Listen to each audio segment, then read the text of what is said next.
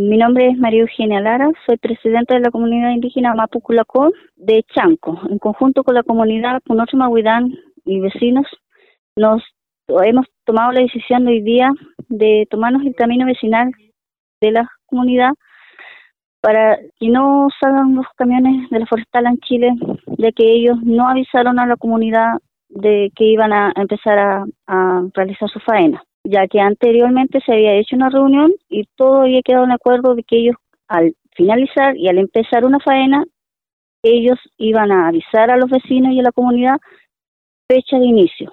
Ahora llegaron y empezaron sin previo aviso a los vecinos a trabajar, teniendo el camino en muy mal estado. Entonces, eso es solo lo que se solicita a la forestal de ahora que se presente el jefe y, y en eso estamos esperando que se presenten los jefes. Lo que pasa es que esta forestal empezó hace tiempo a trabajar.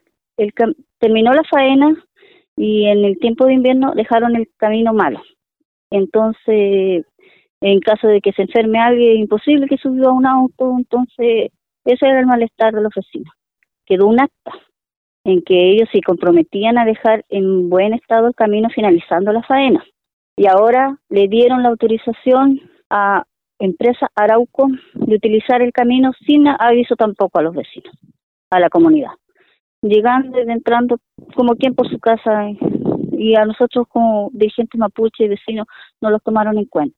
Y además tuve un problema con el señor Felipe Muñoz, que él es jefe también de la forestal, yo lo llamé y me contestó de muy mala manera que él no hacía no se entendía con las comunidades y que haga lo que quieran. Entonces, eso no son maneras de contestar de una persona.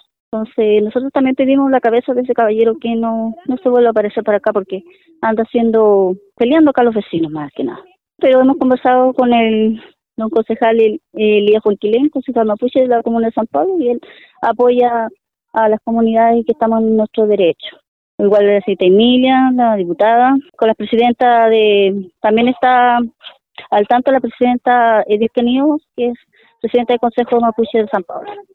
Nosotros somos personas pacíficas, pero el respeto ante todo.